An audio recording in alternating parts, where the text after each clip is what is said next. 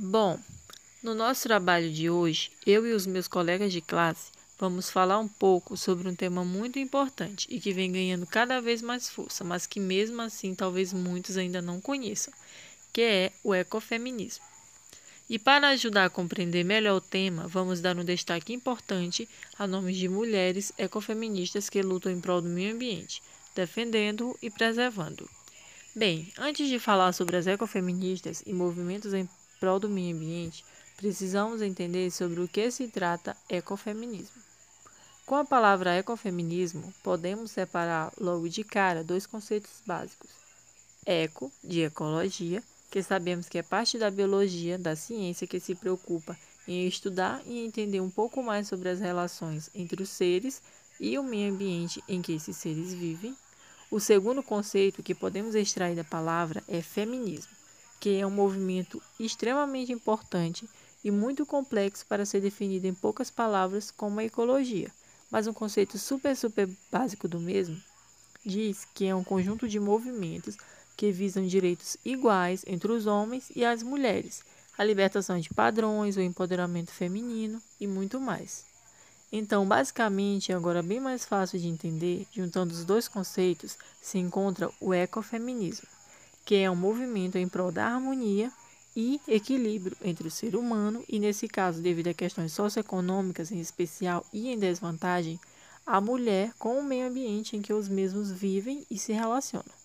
Resumidamente, ecofeminismo se trata de uma fusão entre as causas feministas e ecológicas.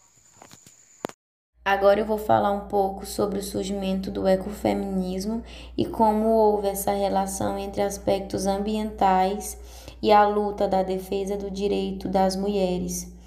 As ecofeministas enxergam uma raiz em comum entre as causas da, da destruição do meio ambiente e a degradação da mulher.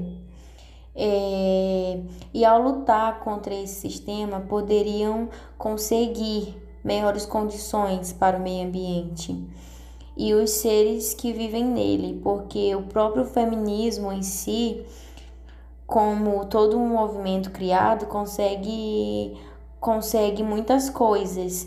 Essa luta envolvendo isso em uma maneira mais sustentável. As ecofeministas também visam conseguir melhores condições. Então, nos anos 70, a feminista Françoise Delbon criou esse termo para explicar como a luta pelo direito das mulheres está relacionado com suas reivindicações para um mundo mais sustentável.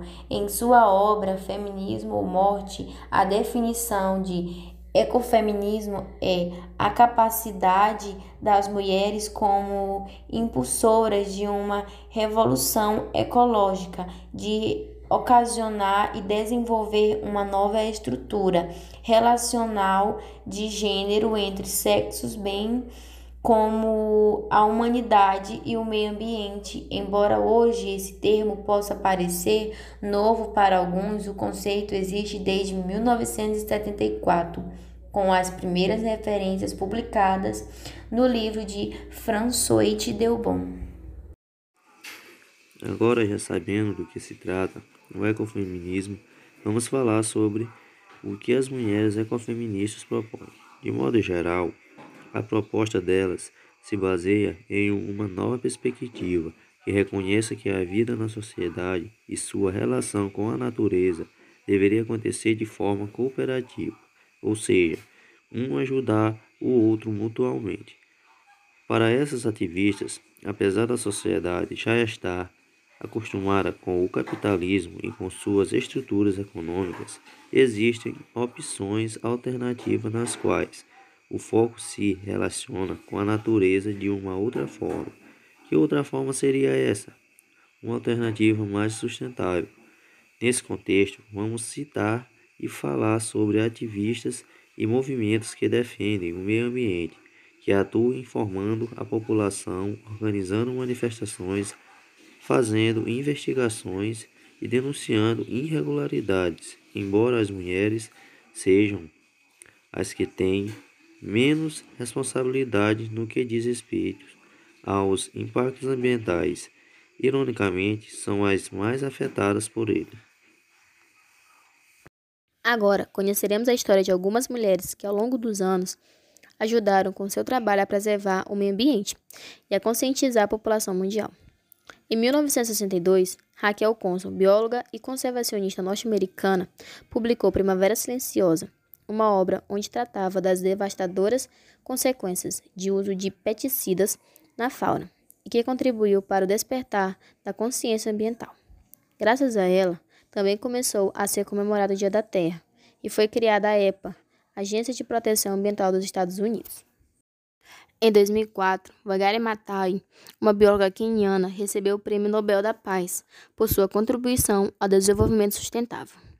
Esse prêmio, o primeiro para uma mulher africana, foi o ponto alto de uma trajetória que começou em 1977, quando fundou o Gwendal Mesmery, Movimento Citron Verde, cujo objetivo era combater a desertificação, o desmatamento, a crise da água e a fome rural. A Sátia Yeisen, educadora, ativista e rainha da reciclagem de plástico da Glâmbia.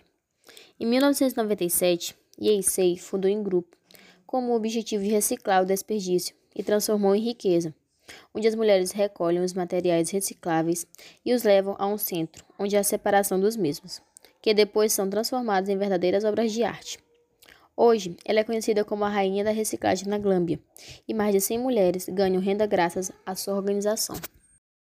Além das ativistas, existem também movimentos sociais que atuam em grupos organizados com o intuito de alertar a população sobre a importância de proteger e conservar o meio ambiente. Dentre esses movimentos, podemos citar Marcha das Margaridas. O nome da ação remete à líder sindical Margarida Alves, nascida em Alagoa Grande, filha de trabalhadores rurais, que foi assassinada em 1983 a mando de latifundiários. Esse movimento, realizado por trabalhadores rurais, tem como objetivo reivindicar os direitos das mulheres e promover visibilidade das mulheres do campo, das flores e das águas. Além desse movimento, outro que atua nessa mesma perspectiva é o projeto Mulheres na Conservação, que vai explorar o universo feminino, que se destaca à frente dos principais objetos de conservação da fauna e da áreas no Brasil. O trabalho dessas cientistas, além de comprovada recuperação das espécies de estudo, também tem transformado as regiões onde desenvolvem suas pesquisas. Por fim, conclui-se que as mulheres possuem um papel muito importante na luta pela conservação do meio ambiente e que suas reivindicações fazem toda a diferença no presente e como exemplo pelas futuras gerações.